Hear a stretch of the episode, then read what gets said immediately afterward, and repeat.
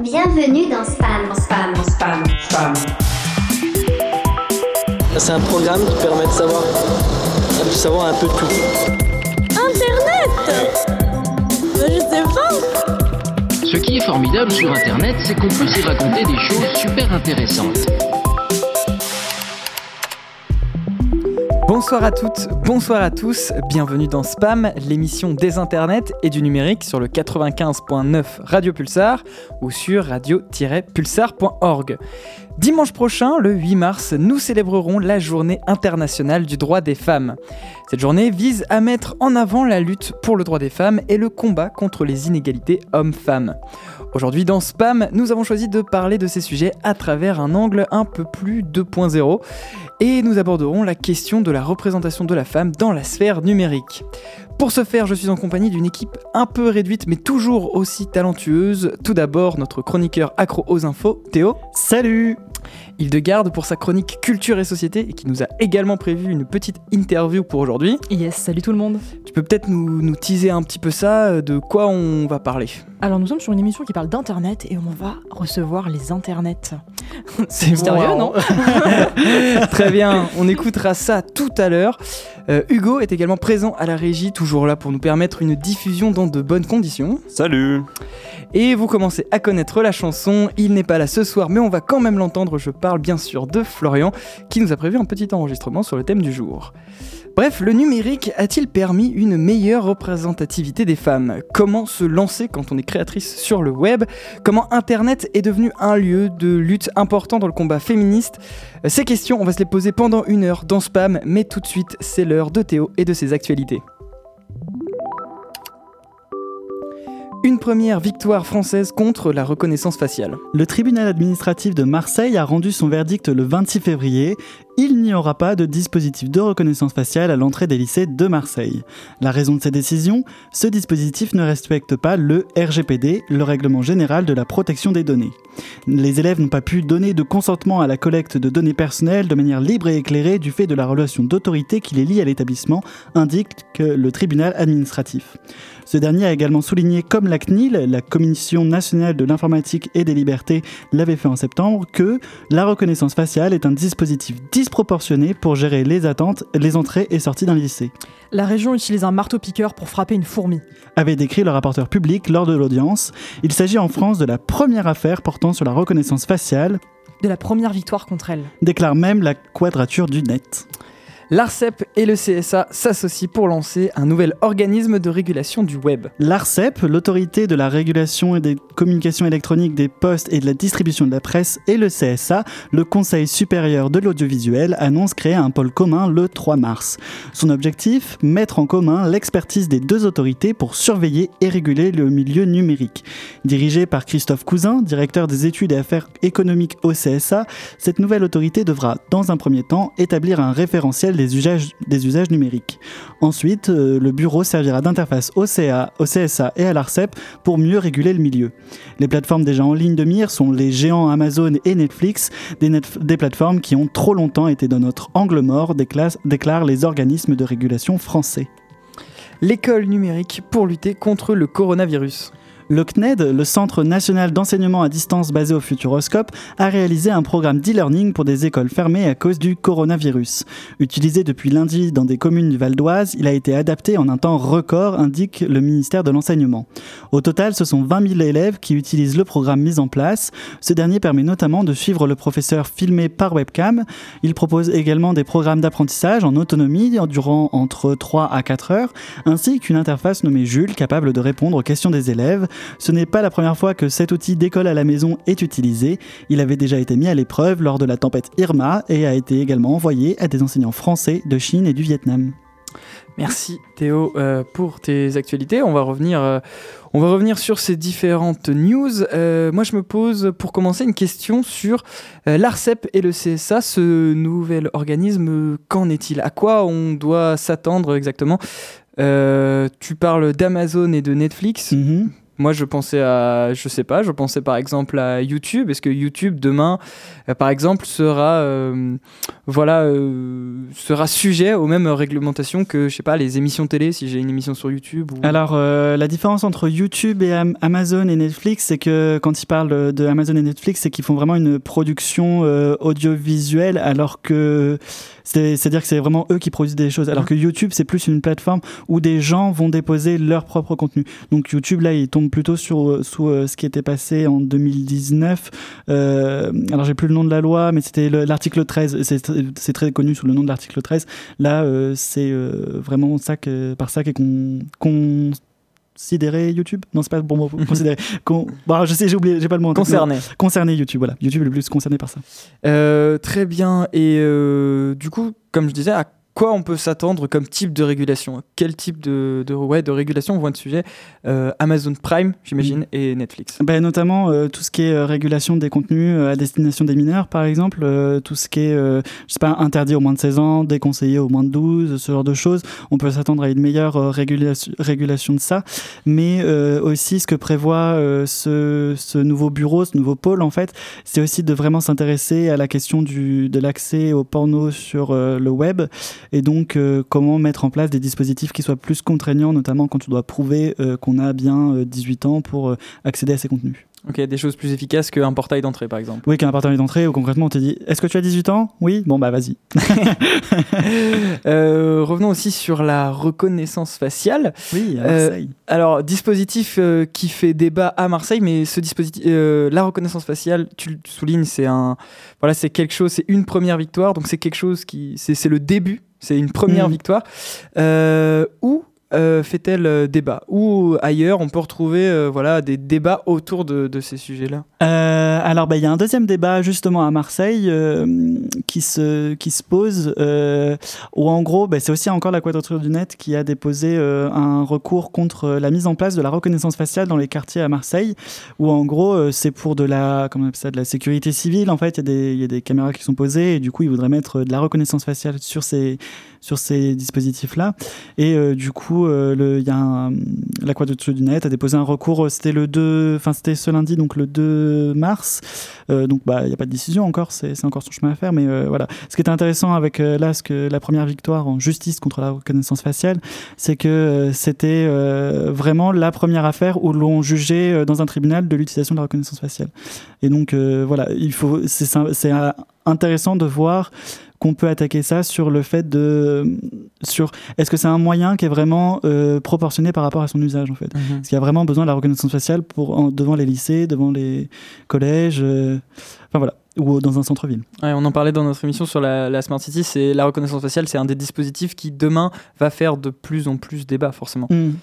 Euh, et euh, avant de passer à la suite, un petit mot euh, sur, euh, voilà, sur, la plateforme pour, sur la plateforme scolaire pour lutter contre le coronavirus. Cette mise en place, la mise en place de cette plateforme d'éducation, est-ce que tu sais qu'ici, selon les, les semaines, selon l'évolution voilà, de, de l'épidémie, ce dispositif, il peut être mis en place sur l'ensemble du territoire? Euh, alors oui, parce qu'en fait, euh, là, les euh, classes qui sont euh, visées par ce dispositif, donc c'est dans des écoles qui ont été fermées, mais en fait, c'est pas des écoles de la région, c'est des écoles euh, du Val d'Oise. Euh, donc euh, globalement, euh, ça a été mis à disposition pour ces écoles-là, donc euh, ce- je vois pas pourquoi ça pourrait pas être mis en place pour d'autres pour d'autres écoles. Donc euh, oui, totalement. Et C'est seulement ici qu'on pose ces questions, qu'on travaille sur euh, des plateformes euh, d'éducation? Euh, Poitiers est euh, la capitale de l'e-learning, de l'e-éducation, donc, euh, donc bah, je, je sais pas, mais je pense que c'est un gros pôle, en tout cas, un pôle de référence. Très bien, on suivra la situation de, de- de ces plateformes dans les jours et les semaines à venir. Mais pour l'instant, il a choisi de donner une voix de femme à son IA. Pourquoi? La réponse est peut-être dans sa chronique. Je parle bien sûr de Florian et de sa mise à jour. Mise à jour en cours d'installation. Bonjour à tous et bienvenue dans la mise à jour, la chronique dématérialisée qui vous connecte au sujet de l'émission. Et ce soir, on va parler d'un sujet plus qu'important, on va parler de la place des femmes dans le monde merveilleux du numérique. Bonsoir chers développeurs. Je trouve que c'est une excellente initiative, surtout dans une émission où 5 participants sur 6 sont des hommes. oui, bon, j'avoue qu'on ne fait pas vraiment figure d'exemple. Mais bon, on se décide quand même à en parler parce que, bah mince quoi, à l'ère de l'instauration de la parité et de l'égalité femmes-hommes, il semble ultra important de lever ce tabou sur les femmes et la technologie. Rigidé, humain. Eh bien, allez, dites-nous tout. Bon alors déjà, il faut savoir que l'expression Women in Tech, qui est le sujet de ce soir, c'est à la base une communauté internationale initiée par l'Association internationale des partenaires de Microsoft. Leur objectif Augmenter le nombre de femmes en poste dans le milieu de l'informatique face au constat accablant de leur absence dans ces métiers. En effet, en 2019, on estimait que moins de 7% des postes dans les technologies de l'information étaient détenus par des femmes. Partant de là, forcément, euh, il y a du boulot. Et donc pour gagner un peu de terrain, la communauté Women in Tech organise des événements tous les ans depuis à peu près 6 ans et fait aussi connaître ses ambitions dans le monde de l'entreprise afin de changer la donne. Forcément, des initiatives pareilles, ça lance des petites alertes, hein, et depuis quelques années, on essaie de faire bouger les choses. Politiquement, déjà, on attend pour cette année 2020 40% d'étudiantes dans la filière du numérique selon le plan Villani de 2018, par le biais d'une politique incitant les jeunes femmes à s'intéresser à ces filières. Mais dites-moi, humain, cette faible représentation des femmes dans ces filières est-elle vraiment due à un manque d'intérêt pour le numérique Ou une différence de capacité? Oula, Pulsaria, toi tu aimes poser des questions un petit peu cash, hein Bah non, je pense que tu n'y es pas du tout. Pour prendre un cas très concret, celui du jeu vidéo, on sait par exemple qu'en 2019, 48% des joueurs sont en fait des joueuses. Les femmes sont donc bien intéressées par le jeu vidéo et pourtant, bah, pourtant sur la scène du sport électronique, qui est un des milieux professionnels du jeu vidéo, eh bien elles sont bien moins représentées. La faute à quoi? Difficile à dire, mais les métiers de l'informatique et du numérique en général souffrent de stéréotypes et d'une culture parfois un petit peu misogyne, ce qui rend difficile l'intégration de ces dames dans le milieu. Pourtant, il existe de nombreuses figures féminines dans les technologies de l'information, et ce depuis euh, leur origine, avec notamment euh, Elizabeth Friedman, cryptanalyste qui aurait participé au déchiffrement d'Enigma, ou encore les six mathématiciennes qui ont programmé en 1944 le premier ordinateur entièrement électronique, ENIAC. Et puis encore aujourd'hui, on a des exemples de femmes qui réussissent dans le milieu, comme Aurélie Jean, reconnue comme l'une des femmes les plus influentes de 2019 par le magazine Forbes. Je me permets de rajouter que parmi les intelligences artificielles, les femmes sont aussi très bien représentées. Et oui, moi je n'ai que des copines. Euh, ouais, en effet plus mais là le constat est nettement moins enthousiasmant. Tout comme toi, l'UNESCO a pointé du doigt en mai 2019 le fait que par défaut, les agents conversationnels les plus célèbres sont des assistantes, avec un grand E. Cortana, Alexa, Pulsaria, autant de noms aux consonances féminines pour coller à leur timbre, somme toute très féminins. Alors certains ont évolué, hein, Apple et Google proposent des alternatives masculines, mais à la base ce sont des voix féminines plutôt aiguës qui ont été choisies. Ce qui fait un peu grincer des dents les défenseurs des droits des femmes quand on sait que ces assistantes sont avant tout développées bah, pour répondre à toutes nos exigences sans poser trop de questions. Le problème est même un peu poussé à l'extrême quand on sait la capacité qu'ont certaines personnes à poser des questions complètement lourdingues du style Eh, euh, tu sais que t'es belle, Pulsaria euh, Et que certaines assistantes répondaient des trucs du genre Ouh là là, je vais rougir de quoi donc poser des questions éthiques sur la féminisation de ces outils, accusés de véhiculer des préjugés sexistes. Ah oui, je vois, ce n'est pas très positif. Désirez-vous que dans 50% de mes interventions, je me transforme en pulsario histoire de contrebalancer la chose? Euh, non, Pulsaria, je pense que les gens te préfèrent euh, comme ça. hein. Vous êtes sûr?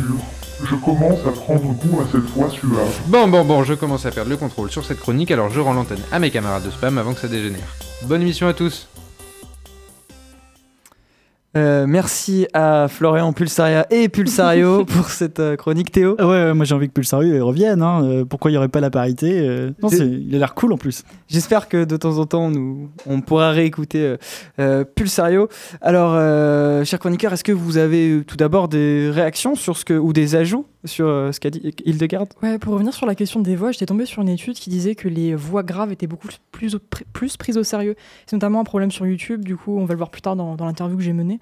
Mais euh, par exemple, dans le domaine de l'armée, les femmes qui commandent ont tendance à baisser leur voix pour asseoir un peu, euh, un peu leur commandement. Donc, c'est voilà, quelque chose qui nous touche toutes, dans tous les corps de métier. Et du coup, si on le met en parallèle avec euh, ce que nous disait Florian sur euh, les IA euh, qui ont une voix aiguë, enfin qui sont féminisées et qui ont des voix aiguës, est-ce que ça peut pas être, on a donné cette voix aiguë pour que la personne qui l'utilise se sente supérieure du coup à l'IA avec laquelle il conversa- conversationne? Ouais, je- moi, je pense qu'il y a une question de euh, peut-être un peu de soumission, Ouais. ou même euh, l'idée que c'est considéré comme une voix plus agréable, plus suave, euh, quelque chose qu'on a envie d'écouter, mais d'une d'une seconde oreille, quoi. Hmm. Voire de commander finalement. Euh, c'est peut-être euh, voilà la question de, de la technique qui reproduit les biais de la société quelque part. Euh, voilà, c'est on voit que de, de toute façon des firmes comme comme Google, Facebook et tout ça, c'est des choses très implantées dans la Silicon Valley, dirigées quasiment que par des hommes. Donc forcément, peut-être que les décisions qui viennent de là-haut impactent la technique. Théo Mais c'est vrai que c'est dommage de se rendre compte que euh, ben, on fait ça, puis en fait il faut qu'on revienne dessus dans le sens où euh, pourquoi est-ce qu'on n'a pas pensé dès le départ qu'avoir des IA femmes et hommes, enfin voix femmes, voix hommes, euh, c'était pas direct bien, enfin important. Je trouve ça dommage que ce soit un truc qu'on se pose que après coup, euh, qu'on ait besoin de nous le rappeler. Quoi. Et puis je mentionnais la technique, mais par exemple, euh, non seulement les femmes sont seulement 30% à être présentes dans une entreprise comme Google, mais c'est surtout sur des fonctions de support. Mhm. Donc encore une fois, on n'est pas sur l'inventivité, la création, on est vraiment sur euh, bah, quelque chose qui est un peu plus bas dans l'échelle. Mais là encore, on a l'impression dans, tout ce qui est activité euh, numérique euh, que les femmes sont toujours reportées à euh, moins les fonctions techniques. Toujours, voilà, toujours de la rédaction, de la communication, du marketing. Je ne sais pas si dans vos recherches c'est quelque chose, c'est des choses qui vous parlent ou que vous avez trouvé là-dessus, mais je pense notamment au. J'ai écouté un podcast de France Culture sur femmes et numérique. Voilà, économie de demain. Je crois que c'est ça le nom, pas sûr, mais euh, en tout cas, on le retrouve assez facilement. Euh, et justement, l'intervenante parlait de ces questions-là, que à chaque fois, très peu de femmes en technique, très peu de femmes dans tout ce qui est euh, réflexion technique. Hildegarde? Je pense qu'on a tendance à mettre les femmes, comme tu dis, dans le secteur de la communication. On considère qu'elles ont un meilleur contact avec le client parce que c'est des femmes et Mm. qu'elles vont pas rechercher le conflit ou l'attiser avec euh, le, le client. Oui, sûrement de- d'autres problèmes. On va, qu'on va, on va continuer de parler de ces problèmes-là euh, dans, euh, dans cette émission. Euh, on va s'accorder une petite pause musicale. Comme la tradition le veut, je laisse le chargé, ou plutôt la chargée de programmation musicale, lancer la première musique. Hildegarde, qu'est-ce qu'on écoute tout de suite? On va écouter Turn It Up de Robots in Disguise.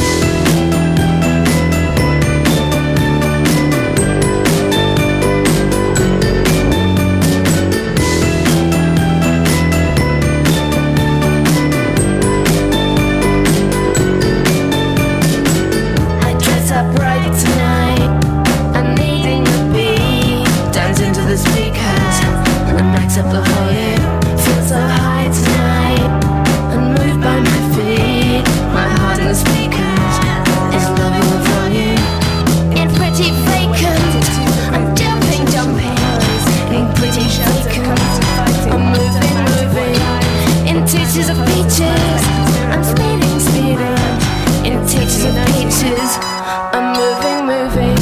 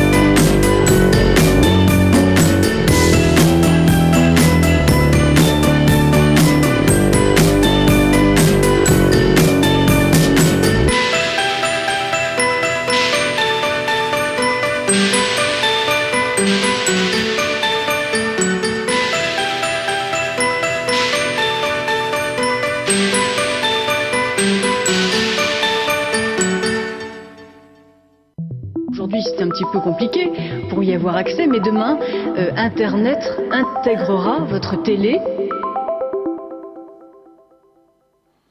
Vous écoutez toujours Spam, l'émission la plus connectée de Radio Pulsar. C'était euh, Robots in Disguise de Turn It Up.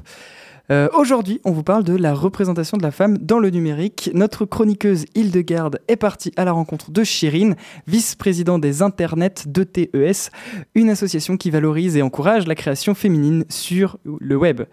Alors Hildegarde, est-ce que tu as un mot à ajouter avant qu'on écoute ton entretien avec Chirine? Oui, tout à fait. Les Internets, c'est un collectif qui a été créé en 2016 et qui vise à booster la créativité des femmes sur la toile et en particulier sur YouTube. Pour ce faire, elles ont notamment constitué une sorte de banque qui référence les créatrices de contenu réalisés par des femmes sur YouTube et qui se présente comme un véritable moteur de recherche avec filtres et catégories. Mais les internets, c'est aussi les autrices d'Elles prennent la parole, un excellent documentaire réalisé par Léa Brody et Lisa Mickey, qui regroupe les témoignages de 17 youtubeuses sur leur parcours, leurs difficultés, les difficultés qu'elles ont rencontrées du fait de leur genre. Bref, une production à consulter de toute urgence. Sans plus tarder, je laisse donc la parole à notre invité et c'est parti pour l'interview. Sur YouTube, on observe que 52% de l'audience de la plateforme est féminine, une majorité d'internautes donc. Pourtant, dans le top 100 des chaînes francophones, c'est à peine si on le retrouve une dizaine de femmes, et pas forcément pour parler physique quantique ou théorie de la relativité, si tu vois ce que je veux dire. Plutôt beauté et lifestyle. Alors j'ai tout simplement envie de te demander, où sont les femmes dans la vulgarisation scientifique sur YouTube? Les femmes sont là, euh, contrairement à ce qu'on peut croire. Euh, tu l'expliquais très bien. Il y a une, euh, on a mis un outil à disposition qui s'appelle euh, l'Internet Explorer, où en fait, euh, si on cherche une femme euh, vidéaste qui parle d'un sujet en particulier, de la science, de l'histoire ou de politique, mettons, on va très facilement pouvoir trouver ces femmes. C'est juste que on n'arrive pas vraiment à les voir sur l'outil YouTube tel qu'il est, parce que on a préféré mettre d'autres contenus en avant et euh, notamment euh, celui des hommes qui sont pris euh, au sérieux sur les sujets scientifiques, enfin qui sont plus pris au sérieux que les femmes sur ces sujets. En fait, nous, on essaie d'inverser la vapeur et de faire en sorte que de plus en plus de créatrices poussent leur contenu, se professionnalisent pour pouvoir avoir tout autant de reconnaissance que les hommes. Et comment on explique du coup cette disproportion qu'il y a entre les consommatrices de contenu sur YouTube et le fait qu'elles soient si peu de créatrices? Alors en fait, à la base, nous, quand on avait euh, créé euh, l'association euh, il y a quatre ans, on partait de, du constat, enfin de ce, de ce constat justement où on voyait que les créatrices avaient beaucoup plus de mal à, à, à percer, disons, que, que les hommes. Et en fait, on s'était rendu compte avec, par exemple, notre chaîne YouTube qu'on était abonné qu'à des chaînes de meufs et que finalement, les recommandations qu'on avait, c'était des chaînes d'hommes parce que c'était elles qui étaient mises en avant par les algorithmes et que, bah, du coup, ça n'avait pas de sens parce que parce qu'on disait mais enfin si j'aime que des chaînes de créatrices euh, pourquoi est-ce que euh, sur mes recommandations à côté on propose un truc qui n'a absolument rien à voir avec euh, ce que j'ai liké jusque là parce que on avait vraiment plein de sujets et en fait on revenait sur les mêmes personnes. Et en fait il y a quand même un, gros problème avec les algorithmes de YouTube sur sur la question. Et en fin de compte au fur et à mesure de nos recherches et c'est ce qu'on explique aussi dans le documentaire c'est que en fait, la, faute, elle est pas, c'est pas celle de YouTube en soi. C'est que certes, il y a des améliorations à faire, certes, euh, il faut, il faut travailler euh, pour euh, changer ça, mais c'est aussi que on répète ce qu'on fait dans la société. Donc, on accorde plus de place aux femmes, aux hommes, pardon, dans la société, et du coup, bah, ça se répercute même sur YouTube. Du coup, si j'ai bien compris, c'est pas l'algorithme de YouTube qui est sexiste en soi. C'est plus une question d'usage. En fait, euh, les algorithmes, on leur pose des règles au début et en fin de compte, eux, ils évoluent avec, euh, enfin, tout seuls, quoi. Donc, euh, certes, ça peut mener à certaines dérives, mais tant que le changement ne viendra pas de la société, ça sera difficile de complètement l'appliquer sur, sur Internet. Enfin, vraiment, on a un, un, bon dialogue avec YouTube, donc on peut essayer de faire vraiment bouger les choses. Après, ça prend du temps, parce que aussi, c'est quand même une grosse entreprise, et que du coup, tout ne se fait pas du jour au lendemain, mais mais peu à peu on avance, on, lâche pas le morceau et on va y arriver quoi. Donc tu dirais que YouTube a une politique plutôt ouverte, une envie de changer les choses?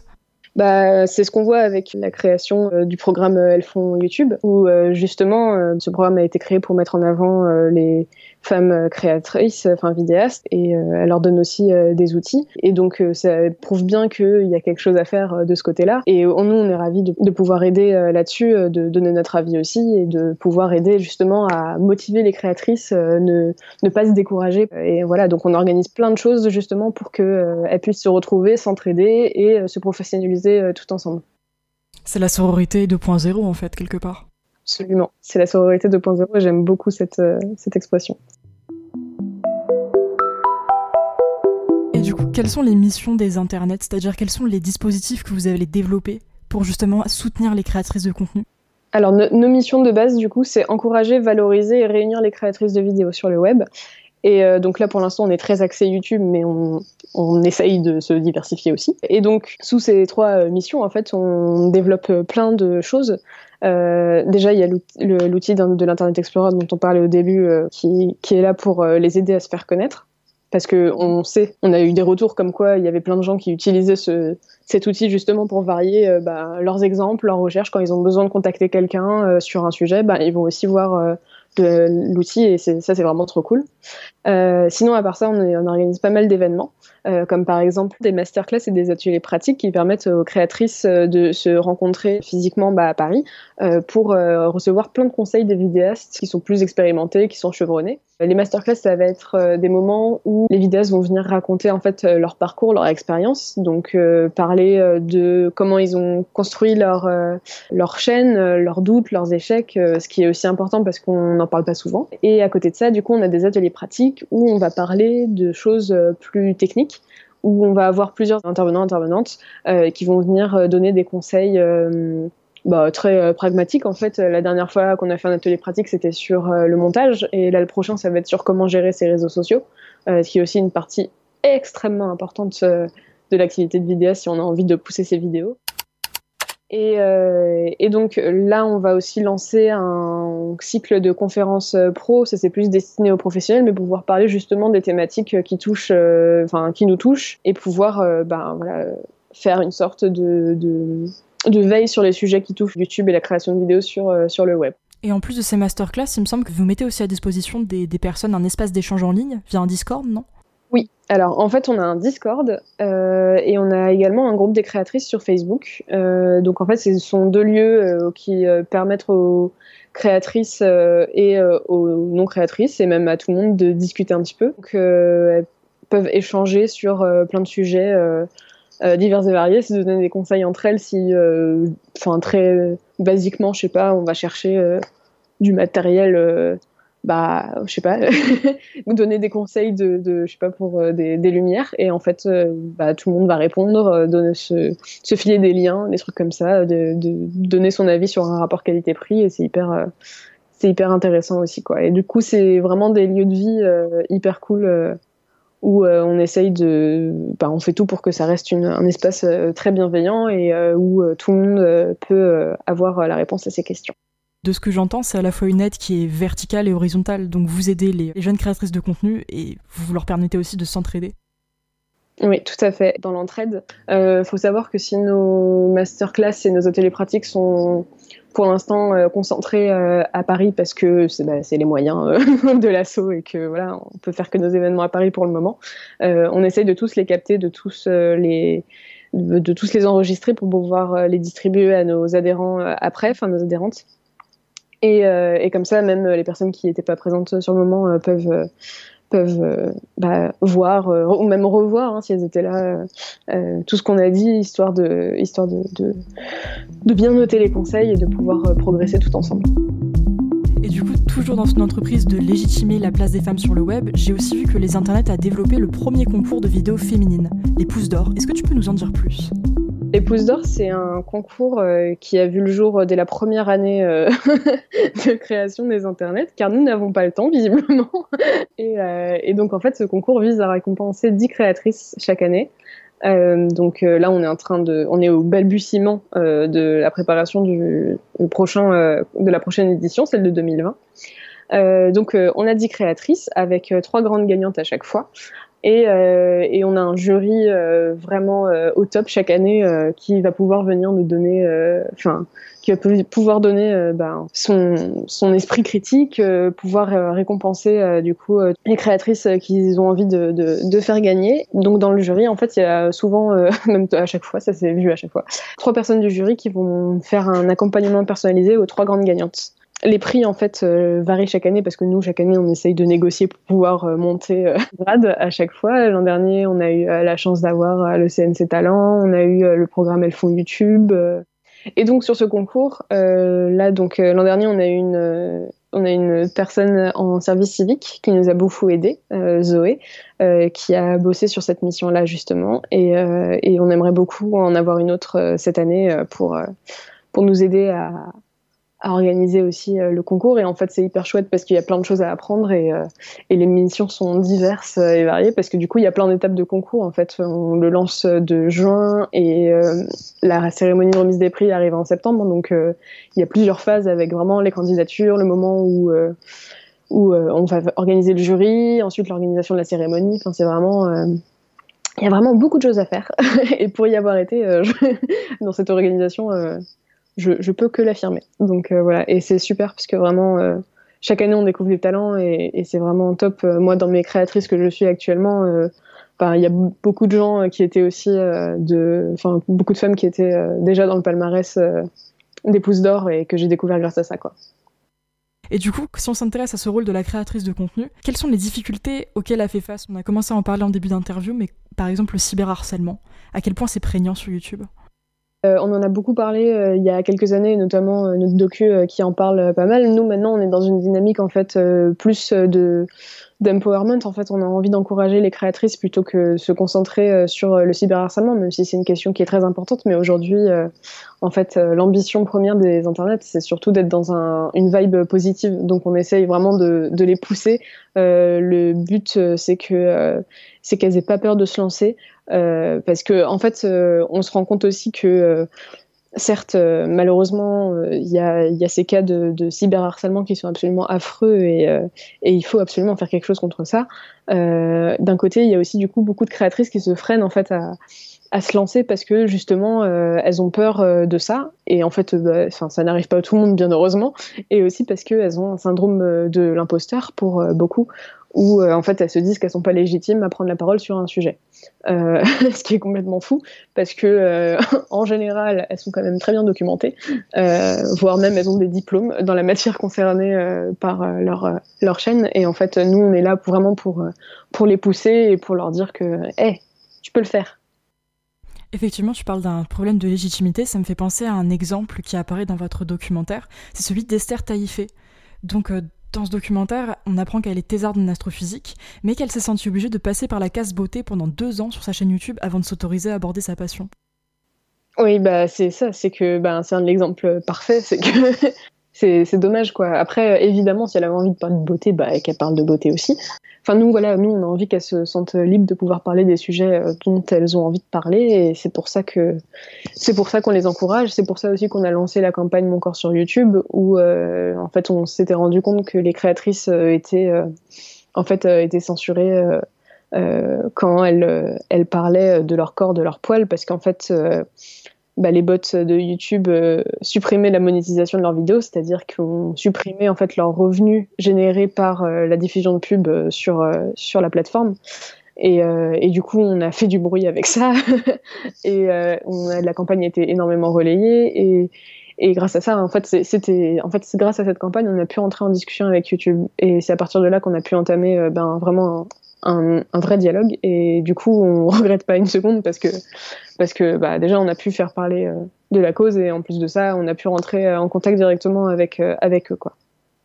Et aujourd'hui, justement, il y aura peut-être des femmes qui vont nous entendre depuis leur poste de radio ou depuis leurs écouteurs, et qui aimeraient créer de la vidéo mais qui hésitent à se lancer. Quel message t'aurais envie de leur lancer aujourd'hui? Moi, j'ai envie de leur dire, mais lance-toi, écoute, on a, on a plein de choses, on a plein, t'as plein d'outils à disposition avec nous pour, euh, pouvoir euh, te lancer, euh, regarde par exemple sur Facebook, le groupe des créatrices, il est même pas réservé qu'aux adhérentes. Tu peux y aller du moment que tu es une créatrice, il n'y a pas de souci. Euh, vraiment, n'hésite pas. N'hésite pas à entamer le dialogue avec les gens, d'apprendre des conseils partout où tu peux et surtout sans toi légitime. Je t'en supplie, sans toi légitime. Tu peux le faire, donc vas-y. Et, et nous, on t'attend, on t'accueille les bras ouverts.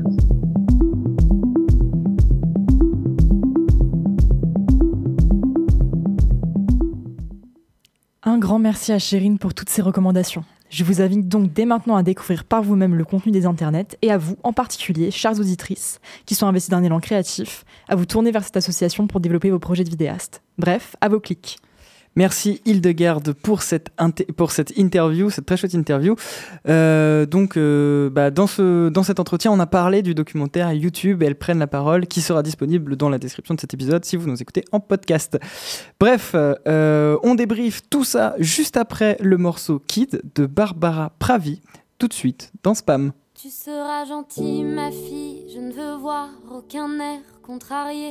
Sur ton joli minois, tu devrais remercier toutes celles qui ont lutté pour que toi, tu puisses faire tes choix et te surpasser. Tu seras docile, ma fille, je ne veux voir aucune once de fatigue, ni de cernes, ni de gestes qui veulent dire, et Dieu sait qu'il faut être une mère et pouvoir tenir, travailler, entretenir le foyer. Tu seras jolie, ma fille, ta silhouette, sa minceur, l'esthétique, les figures imposées, les dictates, le verdict.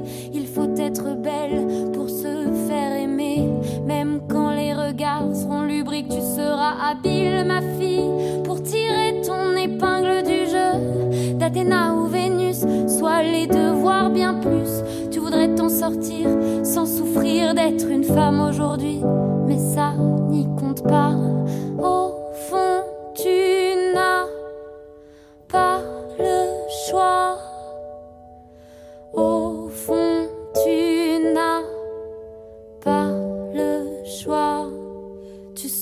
Ma fille, je veux voir ton teint rose se noircir. De rimel quand il part et qu'il n'ose pas te dire que l'amour a fané pour de bon et qu'il t'embobine sans avouer ses raisons. Tu seras docile, ma fille, tu iras presque jusqu'à jouer pour une place, pour un rôle, un jeu déjà truqué. Si tu encours le risque, tu toujours balancer, accabler ton clavier. Tu seras jolie, ma fille. Photoshop réseau en abondance, parce que tout doit briller dans ton monde parfait. Des selfies, des duckface en tous sens. Dans cette folle course au like, quelle place pour le vrai tu seras habile, ma fille. Bien consciente de vivre dans un monde déréglé, délirant, qui te ronge et t'agace, savoir où te mettre, s'il faut dire ou se taire. Tu vivras comme te dicte la masse, mais au fond, tu n'as pas le choix. Au fond, tu n'as pas le choix. Et moi, et moi, qui suis l'une de ces filles, dis-moi, dis-moi, quelle place j'ai aujourd'hui? Quoi, c'est quoi le bon compromis pour éviter les pièges et réussir ma vie? Il y, a- des gens qui donc regardent d'autres gens en train de jouer. Voilà. Faut vraiment rien avoir à foutre de sa vie. Barbara Pravi Kid, vous êtes à l'écoute de Spam. Il est 18h, passé de 38 minutes. Et aujourd'hui, on vous parle de la représentation de la femme dans le numérique. Juste avant la pause musicale, on a pu écouter une interview de Chérine, vice-présidente des internets de TES, je rappelle, hein, euh, par Hildegarde. Euh, alors évidemment, on n'a pas pu tout mettre, faute de temps, mais est-ce qu'il y a des choses, certains points sur lesquels tu, voudrais revenir, Hildegarde? En fait, ce que je retiens vraiment de cette interview, c'est le fait que, certes, les internets s'intéressent beaucoup à YouTube, parce qu'il faut bien se centraliser sur quelque chose, mais c'est vraiment un problème de considération de la femme dans la science et la vulgarisation scientifique en général. Donc, c'est pas du tout un problème qui est propre à YouTube. On va le retrouver par exemple sur Wikipédia. Mhm. Euh, c'est-à-dire avec euh, des éditrices qui vont être plus timorées à éditer des articles, euh, ou alors qui vont recevoir des commentaires bien plus négatifs lorsqu'elles vont, euh, lorsqu'elles vont proposer quelque chose. Donc euh, c'est plutôt quelque chose qui concerne tous les domaines de la science, et par exemple des STEAM, c'est-à-dire les, les sciences, la technologie, l'ingénierie, les mathématiques. Donc ça, c'est un domaine d'emploi qui même souffre euh, de recrutement par rapport aux femmes. Et c'est c'est un vrai problème. Théo? C'est vrai que hum, en écoutant l'interview et tout, ça me faisait penser à un collectif qui s'appelle euh, Le Vortex sur YouTube, euh, qui est une chaîne YouTube euh, en gros de qui met en lien des euh, vulgarisateurs scientifiques. Et du coup euh, c'est lancé par Arte. Il y a quatre euh, vulgarisateurs hommes et quatre vulgarisatrices, mais il me semble que si on regarde euh, un peu les compétences, enfin pas les compétences, mais la matière que chacun représente dans la vulgarisation, vulgarisation scientifique, c'est plus les hommes qui vont, qui vont représenter tout ce qui est sciences dures, biologie, euh, ce genre de choses, alors que les femmes, j'en ai deux en tête, il y en a une qui est, anthropo, qui est plus sur l'anthropologie et l'autre sur l'histoire, par exemple. Et je crois pas qu'il y en ait une qui soit sur la physique, par exemple. Hildegarde C'est ça, même quand les femmes sont acceptées dans la science, on retrouve le clivage entre les sciences dites dures et les autres, c'est-à-dire Mm. les sciences sociales. Donc ça, ça se réplique encore sur Internet. Et euh, ce que je trouve aussi intéressant dans, dans l'interview que tu as fait, donc c'était, tu parlais de dessert taïfé, c'est ça?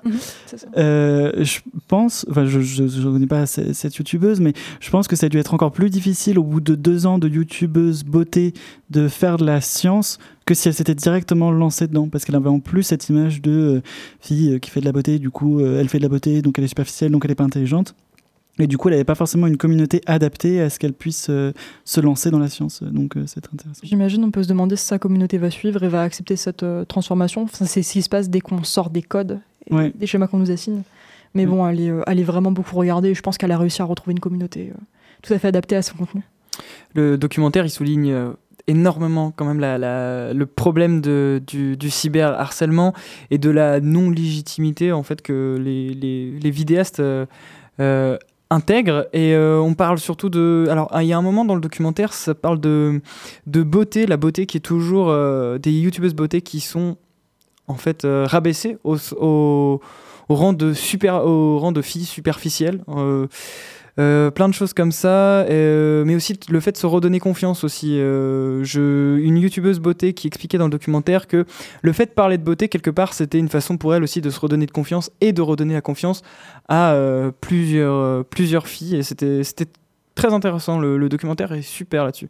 Tu veux rajouter quelque chose, Hildegarde? Euh, ouais, justement, pour citer Mona Cholet, du coup, les, les, les réseaux sociaux sont vraiment utilisés de manière à. Voilà, à. Pardon, j'ai un peu perdu mon propos. mais euh, en gros, voilà, c'est une réplique de ce qui se passe dans la, dans la vie réelle. C'est-à-dire que les femmes ont tendance à être consignées dans des choses qui sont cycliques et saisonnières. On entraîne les hommes à faire un savoir-faire et les femmes à apprendre un savoir-être. Donc c'est toute la différence entre les deux.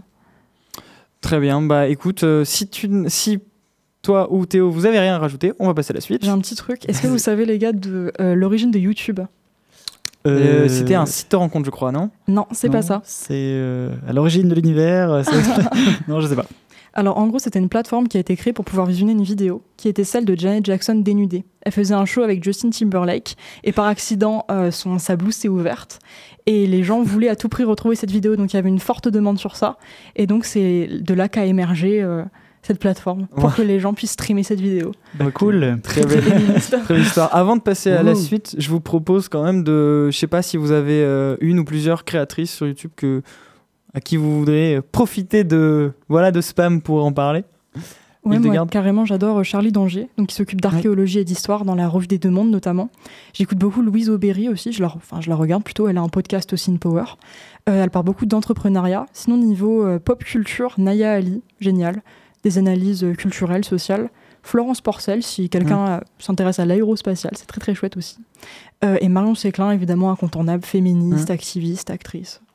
Théo? Euh, J'avoue, je suis pas trop trop sur YouTube, mais euh, alors j'ai quelques recommandations vite fait. Euh, bah, Il y a évidemment les couilles sur la table. c'est dirigé par euh, Victoire Toyon, il me semble. C'est sur euh, le genre, la masculinité, la virilité. C'est très intéressant. Euh, sinon, bah, le, dans le Vortex, euh, donc euh, chaque personne a sa propre chaîne YouTube. Et du coup, dedans, il y a Manon Bril dedans qui fait de l'histoire, euh, de, parle pas mal des mythes, de la mythologie. Du coup, enfin moi, je, sais que j'aime bien son format. Euh, sinon, euh, parlons peu, parlons cul, euh, c'est sympa Ouais, aussi. c'est sympa aussi. Voilà. Pour ma part, je, parlerai de 911 Avocat, qui est donc une chaîne qui nous parle de droit, et aussi euh, Art Contemporain, euh, qui nous parle d'art contemporain. C'est des chaînes YouTube euh, hyper intéressantes. Euh, mais bon, sans plus attendre, on va passer à la chronique d'Île-de-Garde. On, on en a pris un peu de temps pour parler de ça, mais c'était très intéressant. Euh, en quoi les nouvelles technologies repensent euh, les modes d'expression et d'action du féministe contemporain? C'est l'objet de ta chronique Île-de-Garde. Oui, à une ère où le secteur numérique est majoritairement dominé par les hommes, Internet fait état d'une certaine ambivalence. Espace de reproduction des discriminations de la vie réelle dans l'univers virtuel, parfois via une violence attisée par l'anonymat, le net peut aussi bien faire place nette à la sensibilisation et au militantisme. Mais quelles sont donc ces voies permettant aux voix féministes de porter sur la toile? Les réseaux sociaux émergent d'abord en l'esprit avec évidence. On pense bien sûr au hashtag MeToo et Balance ton port en 2017, où la dénonciation des frasques d'Harvey Weinstein ouvre une brèche historique dans la démocratisation de la parole des victimes sur le net. Il faut dire que grâce à leur diffusion et leur instantanéité, les réseaux sociaux servent un double enjeu, éduquer et mobiliser. C'est un fait, il est plus facile d'ouvrir le lien d'un Twitter euh, ayant éveillé notre curiosité que de tomber spontanément sur un ouvrage de Simone Veil. L'actualité nous offre d'ailleurs un exemple récent de cette intrication entre sensibilisation et lutte, puisque c'est grâce aux réseaux sociaux que les collectifs féministes ont pu mobiliser, vendredi dernier et à vitesse éclair, devant la salle Playel, théâtre de la consécration de Roman Polanski au titre de meilleur réalisateur. La polémique autour de ce dernier étant elle-même essentiellement relayée par les réseaux. Cercle vertueux pour homme vicieux. Et il y a même une continuité dans la lutte, puisqu'une mobilisation autour de l'hashtag Boycott César et une pétition avaient déjà, en 2017, fait renoncer l'indécent Dreyfusard à la présidence de la 42e édition de la cérémonie. Et puisqu'on parle de l'image, saluons également le travail des porteuses de caméras cachées, illuminant la présence du sexisme dans l'espace public, à l'instar de la bruxelloise Sophie Peters, première à nous avoir embarqué en 2013 dans son quotidien jalonné de noms, de plus de noms d'oiseaux qu'on en trouve dans un zoo, mais avec tout autant de bêtes sauvages. Ensuite, comment ne pas citer également le formidable travail de l'association Nous Toutes qui publie sur Instagram le décompte des féminicides de l'année et travaille surtout à révéler la femme derrière la froide façade du chiffre. Enfin, une myriade d'autres exemples pourraient évidemment être cités, mais le tout est, je crois, de ne pas sous-estimer la portée juridique que peuvent impulser ces actions interpellant les pouvoirs publics, sous prétexte que la plainte a pour origine, origine un tweet. Souvenez-vous à cet effet du triomphe de la taxe tampon en 2015, dont le collectif Georgette Sand a obtenu la suppression du gouvernement, en relayant, pour ce faire, leur pétition majoritairement sur Facebook. Une note positive et une belle revanche sur cette plateforme qui, rappelons-le, sert à l'origine à noter le physique des camarades féminines de Zuckerberg à Harvard. Et avant l'apparition des réseaux sociaux, à quoi ressemblait le féminisme sur Internet? Eh bien, de la chambre à soie de Virginia Woolf, qui nous a appris qu'espace d'écriture est espace de liberté, à la chambre d'écho, du journal intime au journal militant, le blog a été un outil décisif de sensibilisation avant l'explosion des réseaux sociaux. Aujourd'hui, la popularité des blogs n'étant plus qu'elle était, dédicace à toi, Skyrock, ces derniers évoluent vers un format hybride entre le blog et le tweet. Euh, Je n'ai pas de suite. Ah, tu ne m'as pas donné de. Un petit souci de page. Oh no, Donc, no, euh, no, je l'ai trouvé. J'évoque ici ces plateformes de témoignages qui regroupent des témoignages brefs et incisifs, attirant généralement une attention prompte des médias. Mon favori dans tout ça, c'est le Tumblr Paytashnek, ce gigantesque catalogue de remarques sexistes lancé en 2012 et qui est rapidement suivi d'une pléthore d'autres dénonciations sur des plateformes. Le hashtag PayTonUterus sur Twitter concernant la difficulté des femmes à accéder aux soins de santé, le blog Paye ta robe sur le sexisme dans le milieu des avocats, Paye ta fac qui recense les déclarations sexistes des profs, Paye dans le milieu du travail. Bref, paradoxalement beaucoup de paye pour une partie de l'humanité sujette à l'inégalité salariale. Néanmoins, si l'importance des réseaux n'est plus approuvée dans le combat féministe, ils sont loin d'être les seules plateformes de lutte en ligne. Les ONG s'en servent parfois de tremplin pour faire connaître leurs dispositifs numériques propres.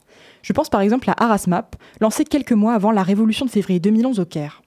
Ce projet vise à cartographier les situations de harcèlement sexuel rapportées par les femmes de la ville au minaret, ville où 83% d'entre elles y ont été confrontées, rien que ça. Chaque association possède, en outre, sa propre plateforme et outils de lutte. À ce titre, je vous recommande particulièrement Femmes numérique, un collectif d'une cinquantaine d'associations partageant les mêmes enjeux de promotion des femmes dans la diversité des secteurs du numérique. On l'a vu donc, le militantisme 2.0 arbore de multiples visages, mais qui ont toutefois en commun une tare, malgré de formidables avantages. L'engagement 24 heures sur 24 qu'il suscite, comme l'omniprésence sur les différents sites, conduisent à une vague de burn-out féministes, tel que celui d'Anaïs Bourdet, la lanceuse de Paytashnek que je mentionnais tout à l'heure.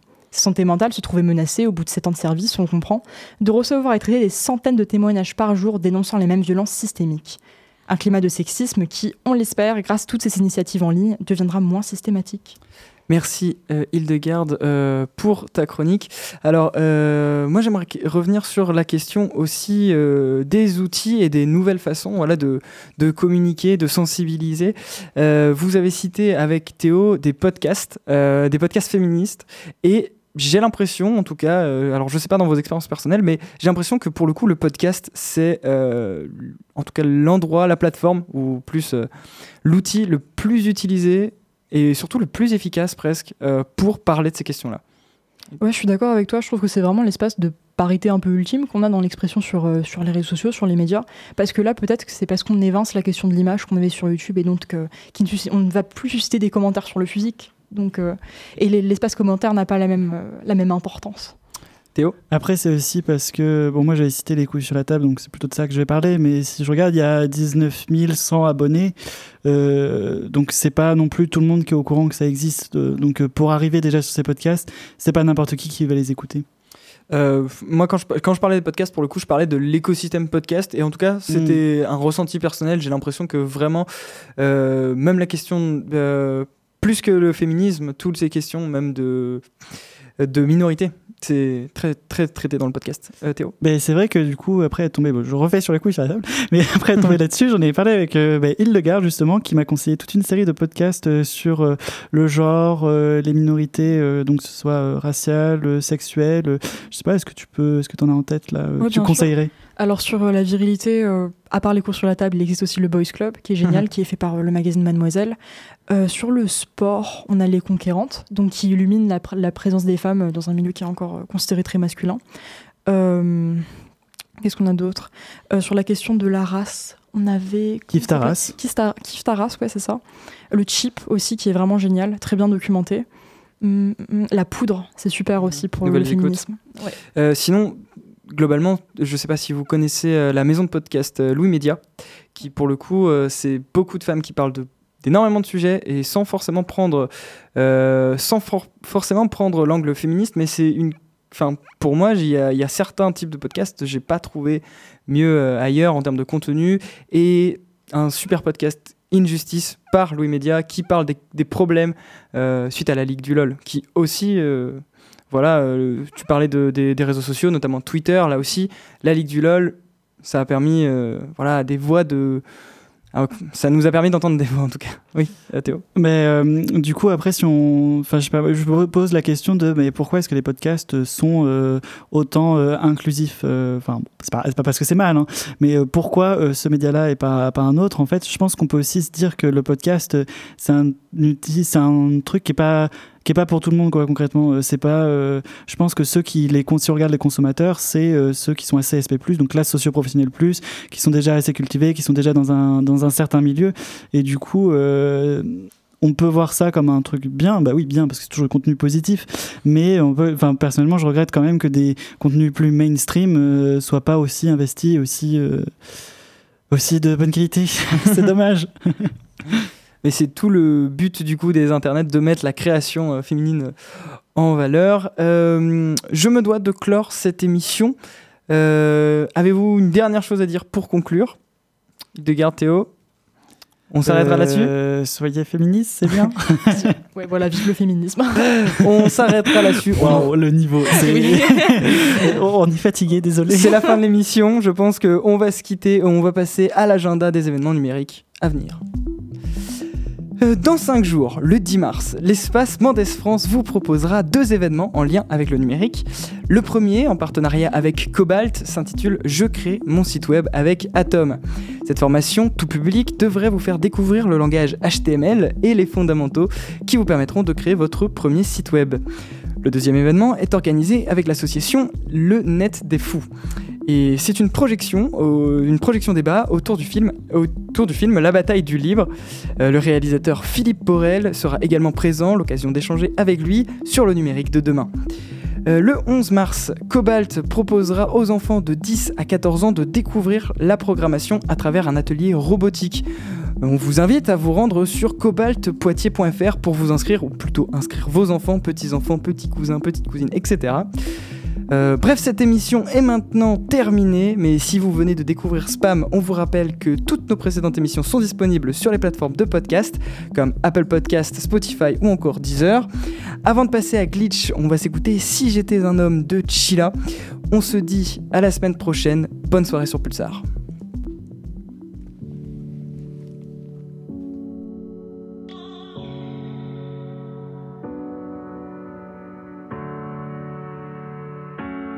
Parlerai comme jamais tu ne parles à ta mère.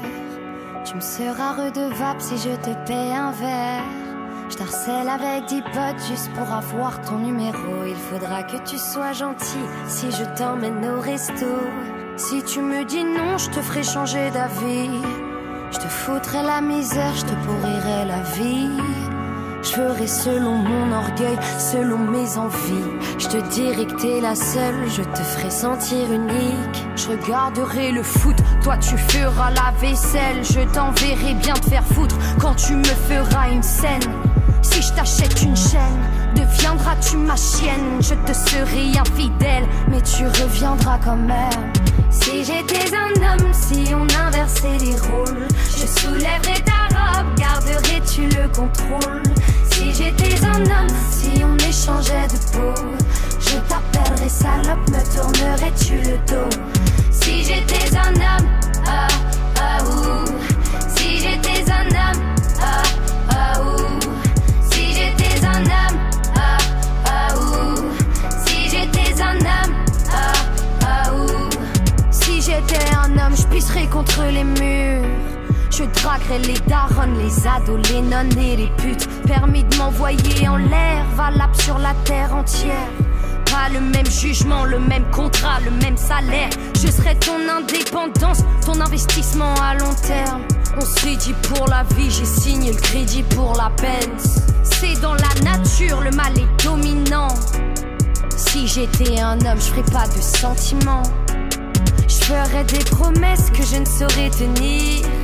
Te couvrirai de coups juste pour te retenir. Si tu veux me plaire, il te faudra souffrir. Être installé à du désir. Si j'étais un homme, si on inversait les rôles, je soulèverais ta robe, garderais-tu le contrôle? Si j'étais un homme, si on échangeait de peau, je t'appellerais salope, me tournerais-tu le dos? Si j'étais un homme, ah, ah, ouh.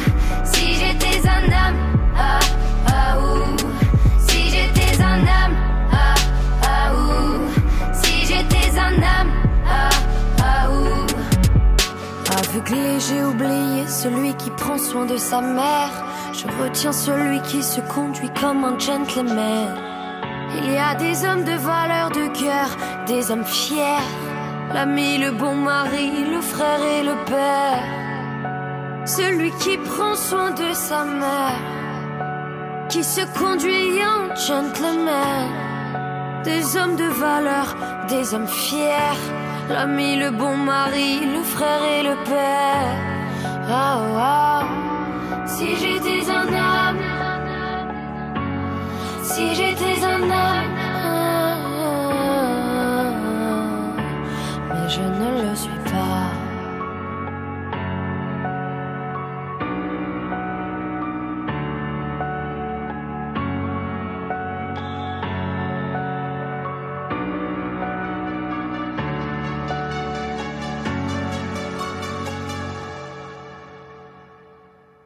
Si tu veux surfer sur Internet, suis-moi, on va t'équiper.